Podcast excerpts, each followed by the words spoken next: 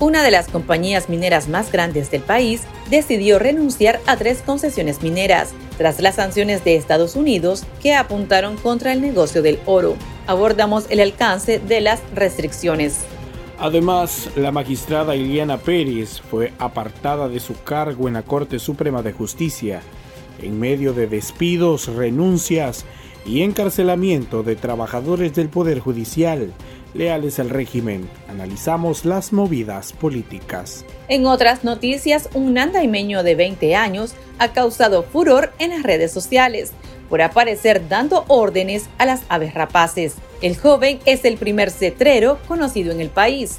Les traemos los detalles.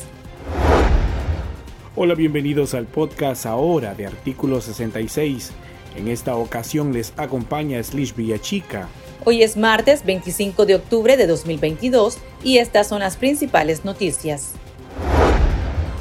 La compañía minera de capital canadiense Calibre Mining, una de las más grandes en el país, desistió de tres solicitudes de concesiones de minería tras las sanciones impuestas por Estados Unidos contra el régimen de Daniel Ortega sobre este sector. La resolución fue publicada este martes en el diario oficial La Gaceta, un día después que el gobierno de Joe Biden sancionara a la Dirección General de Minas de Nicaragua por considerarla un medio que la dictadura utiliza para seguir lucrando de la producción y venta de oro para oprimir al pueblo e incluso apoyar la invasión rusa en Ucrania. Las concesiones mineras canceladas corresponden a superficies que totalizan más de 125 mil hectáreas, ubicadas entre los municipios de Huaspán, Bonanza, Rosita y Puerto Cabezas en el Caribe Norte. Aunque el Ministerio de Energía y Minas hizo pública la cancelación este martes, la empresa Calibre Mining presentó su renuncia en junio, cuando Estados Unidos sancionó a la estatal Minas. La compañía minera aclaró este día que está revisando de manera proactiva las sanciones recientes se han comunicado con el Departamento del Tesoro de los Estados Unidos para garantizar el pleno cumplimiento de estas disposiciones.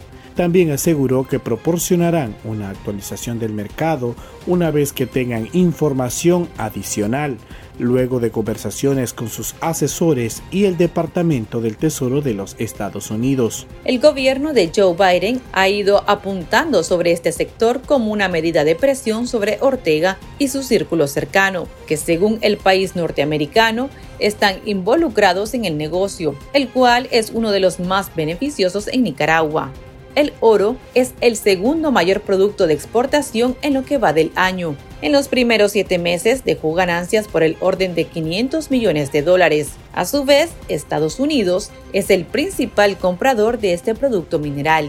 El economista y empresario Roberto de Andrea, del partido Acción Ciudadana, afirma que a pesar de las sanciones no avisora grandes cambios en este negocio, pero sí pronostica más presión sobre otros sectores de la economía por parte de Estados Unidos. Sobre empresas que está en Nicaragua, pues hay dos o tres empresas grandes, hay unas canadienses, sé que se está yendo una de ellas, sin embargo, pues este, entiendo que la familia gobernante, entre comillas, eh, pues tienen intereses en el oro también. Entonces, este, lo que va a pasar en ese momento va a ser que la parte legal del oro, o sea, la parte de la exportación legal del oro, pues va, va a tener que ser sustituida por algún tipo de exportación ilegal a como estaba haciendo Venezuela. Hay países pues que se pueden prestar a eso y puede suceder pues la verdad es que yo no veo un cambio drástico en, la, en las exportaciones de oro de Nicaragua, legal o ilegal, ¿verdad? No veo y tampoco un gran drástico en los ingresos por el oro, pues porque mucha gente pues quiere el oro y lo compra. Eh, otra de las cosas es que no sé si Canadá eh, vaya a adoptar medidas similares a, Estados Unidos, pero hasta el momento solo Estados Unidos. Pues. Lo que va a pasar con el oro es casi como el petróleo. Pues. Se cambia de mercado. Busca otro país y el oro es mucho más fácil de colocarse. pues. No creo yo que vaya a ser un, golpe drástico pues, en la parte del oro, a no ser que la Comunidad Económica Europea y otros países, pues digan, no queremos aquí el oro de Nicaragua y entonces ahí va a estar difícil colocarlo como lo han hecho, como le han hecho a Venezuela. Pues. En la economía formal, claro que las exportaciones formales van a tener un gran impacto. Creo yo que el oro es un bien escaso, por eso es su valor a nivel internacional. Y este pues se tiene, se puede conseguir siempre compradores no muy legales en ese estilo, pues lo que va a pasar, pues el, lugar donde va el oro por lo general es a Estados Unidos, pues ahora Estados Unidos ya no puede, pues se tienen que buscar otros mercados. No solo el oro van a castigarlo, sino también la carne, el café, o sea, todos los productos primarios de exportación de Nicaragua van a ser castigados va a sufrir la población, eso es cierto, va a haber menos circulante, va a haber una contracción económica y al final de todos los tiempos, pues este, Daniel se va a ir, pues ahí eso yo no tengo ninguna duda. 88 votos a favor, 0 en contra, 0 atenciones, 0 presentes.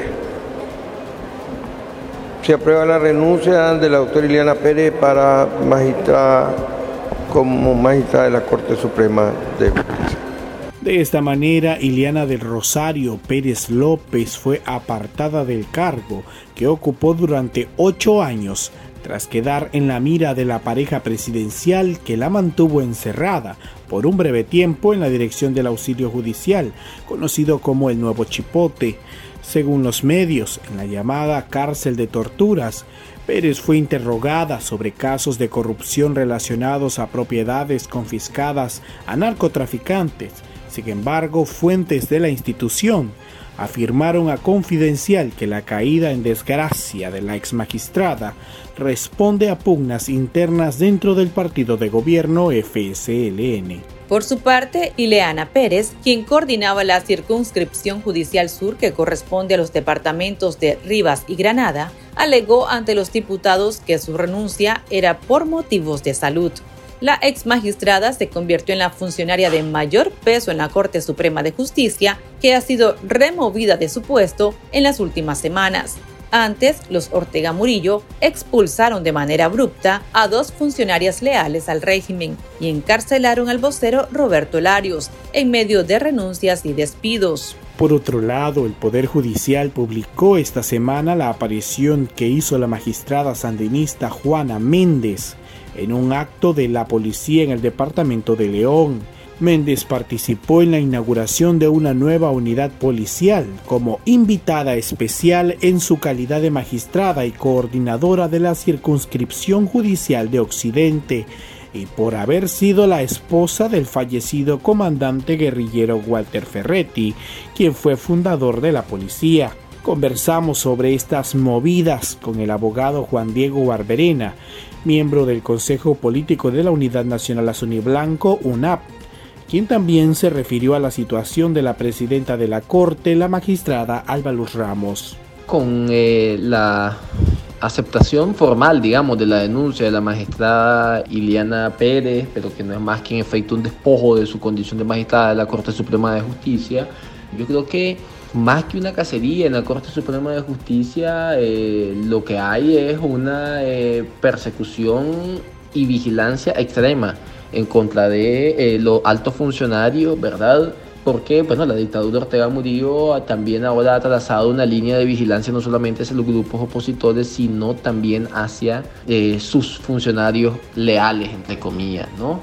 Yo creo que tanto el caso de la magistrada Pérez como el caso de Roberto Lario, vocero de la Corte, ahora procesado por delitos de conspiración para cometer menoscabo de integridad nacional, la conclusión y además el aprendizaje que deben eh, retomar los empleados y funcionarios públicos de la dictadura de Ortega Murillo es que las lealtades y el servilismo para el tirano, para el grupo que detente el poder, que lo que pretende, pretende es perpetuarse, sostenerse por cualquier vía, ¿verdad? Aún encarcelando a sus eh, propios instrumentos en las distintas eh, estructuras del Estado, ¿verdad? Esas lealtades no sirven para nada, son desechables Yo creo que esa es una de las principales eh, conclusiones y premisas que deben de retomar los funcionarios públicos, ¿no? Yo creo que el efecto principal es el terror, ¿no? Hay un terror eh, de que si eso le pasó a Roberto Larios y eso le pasó a la magistrada Pérez, o ahora ex magistrada Pérez, bueno, ¿qué le puede pasar? Se preguntará a un secretario de juzgado a él, o qué le puede pasar a un juez local único de un municipio, qué le puede pasar a un secretario de la oficina de recepción de distribución de causa y escrito, por ejemplo, ¿no? El efecto que se genera cuando la represión externa es atemorizar y aterrar, ¿no? El problema es que esto tiene un límite y no es rentable en el tiempo al grupo que, en, el poder. Ahora bien, la magistrada Albaldo Ramos, la información es que, que, se tiene es que desde hace mucho tiempo había estado ya marginada y excluida de las funciones y decisiones que toma tanto administrativas como jurisdiccionales el presidente de la Corte Suprema de Justicia. Sus pasaportes, tanto a ella como a sus familiares, habían sido retirados. Y además es importante anotar de que el caso de la magistrada Ramos, tiene a un árbol genealógico bastante frondoso empleado en el Poder Judicial. Desde sobrinos carnales a sobrinos segundos en cargo de jueces de distrito, primos en cargos administrativos que si no existen lo inventan, su hermano el dentista de la Corte Suprema de Justicia, etcétera, ¿no? Entonces, esa marginación sin duda se debe a que Ortega ahora mismo lo que está sobreponiendo a las funciones jurisdiccionales y administrativas son las lealtades y el servilismo y la, el sometimiento, la subordinación y la cooptación, ¿no? Y yo creo, y esto un poco más del análisis político, de que quizás al final de esta legislatura o al inicio de la legislatura siguiente, el año entrante, eh, la dictadura va a proponer a la Asamblea Nacional que elija nuevos magistrados en la Corte Suprema de Justicia, en donde todos los electos y las electas sean leales absolutamente a la dictadura y cuando digo leales es que estén dispuestos a hundirse con ellos, ¿no? Y porque además ya hay demasiadas vacantes en la Corte Suprema de Justicia y es uno de los temores que tiene la dictadura, que no se repita el caso Solís en el Poder Judicial con toda la información que tenía, con todo el poder y el conocimiento y que no se repita el caso Macfield en la Cancillería. Ronald Alfonso Flores Lara es un joven de 20 años cuya vida la comparte con sus gavilanes, una afición que algunos le advirtieron es muy riesgosa, pero que ha cambiado la vida de este muchacho habitante de la comunidad Río Chiquito en Nandaime. Ronald se ha convertido en el primer cetrero conocido en el país. La población supo de él a través de las plataformas digitales. El joven aparece en videos dando órdenes a las aves rapaces, lo que causó furor en las redes sociales. Todo inició cuando a los 18 años aprendió de su mentor, Walter González, quien actualmente radica en Estados Unidos, por lo que también se respaldó de videos en YouTube y leyendo en Google sobre el mismo tema. Cada tarde el joven campesino sale con sus gavilanes a su parcela, donde tiene plantíos de trigo, arroz y maíz. Así lo contó a la agencia de noticias F. Que me llamó la atención la primera vez que vi un video de ellos y comencé a leer pues y a investigar sobre la cetrería, y a meterme en lo que es este, este mundo del arte de la cetrería. O sea, es que por lo general es, la alianza que forma el ave entre el, entre el cetrero, pues porque o sea, es inexplicable como un ave, pues que en sus alas todo normal va a volver hacia ti. Es una alianza la que se forma entre el ave y el cetrero, la verdad. Eh, pues en general salgo una tarde, tres horas de entrenamiento ir a volar, a, cazar. Y estas son otras noticias que usted también debe conocer hoy. El Observatorio Independiente Urnas Abiertas denunció que los diputados sandinistas y de partidos colaboracionistas se encuentran desesperados por disimular el abstencionismo que adelantan se registrará en los comicios municipales programados para el próximo 6 de noviembre. Por esto, promueven la iniciativa de ley especial para la vigencia de las cédulas de identidad vencidas. Urnas Abiertas destacó que esta situación se ha venido observando bajo el mandato del Frente Sandinista, pero la diferencia de esta es que el artículo 3 de la propuesta presentada para este 2022 extiende la vigencia y efectos de la ley para las elecciones regionales previstas para 2024. Familiares del periodista Miguel Mendoza denunciaron que el preso político y su hija de 8 años suman 489 días sin tener ningún tipo de comunicación, por lo que el cronista se habría sometido a una huelga de hambre. Mendoza lleva 37 días privándose de alimentos como medida de presión para que el régimen le permita ver a su niña Alejandra, ya que sus parientes temen por su salud. Alejandra Mendoza ha enviado varios mensajes en video, dibujos y textos para que la dictadura de Ortega y Murillo le dejen ejercer su derecho de reencontrarse con su padre ahora preso pero hasta el momento los intentos del padre e hija han sido ignorados y aún no se les ha autorizado ninguna visita. Tras cumplirse dos meses sin visita familiar de los presos políticos cautivos en la Dirección de Auxilio Judicial conocida como el Nuevo Echipote, la opositora Alianza Cívica exigió al régimen de Ortega respetar este derecho.